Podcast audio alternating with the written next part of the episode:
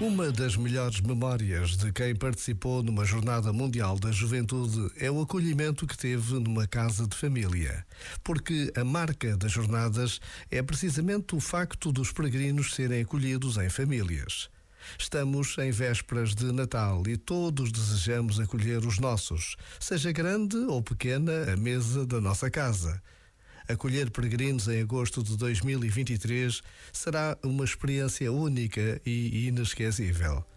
Por vezes, basta a pausa de um minuto para nos interrogarmos sobre o que podemos e queremos fazer para participar na próxima Jornada Mundial da Juventude. Já agora, vale a pena pensar nisto. Este momento está disponível em podcast no site e na app.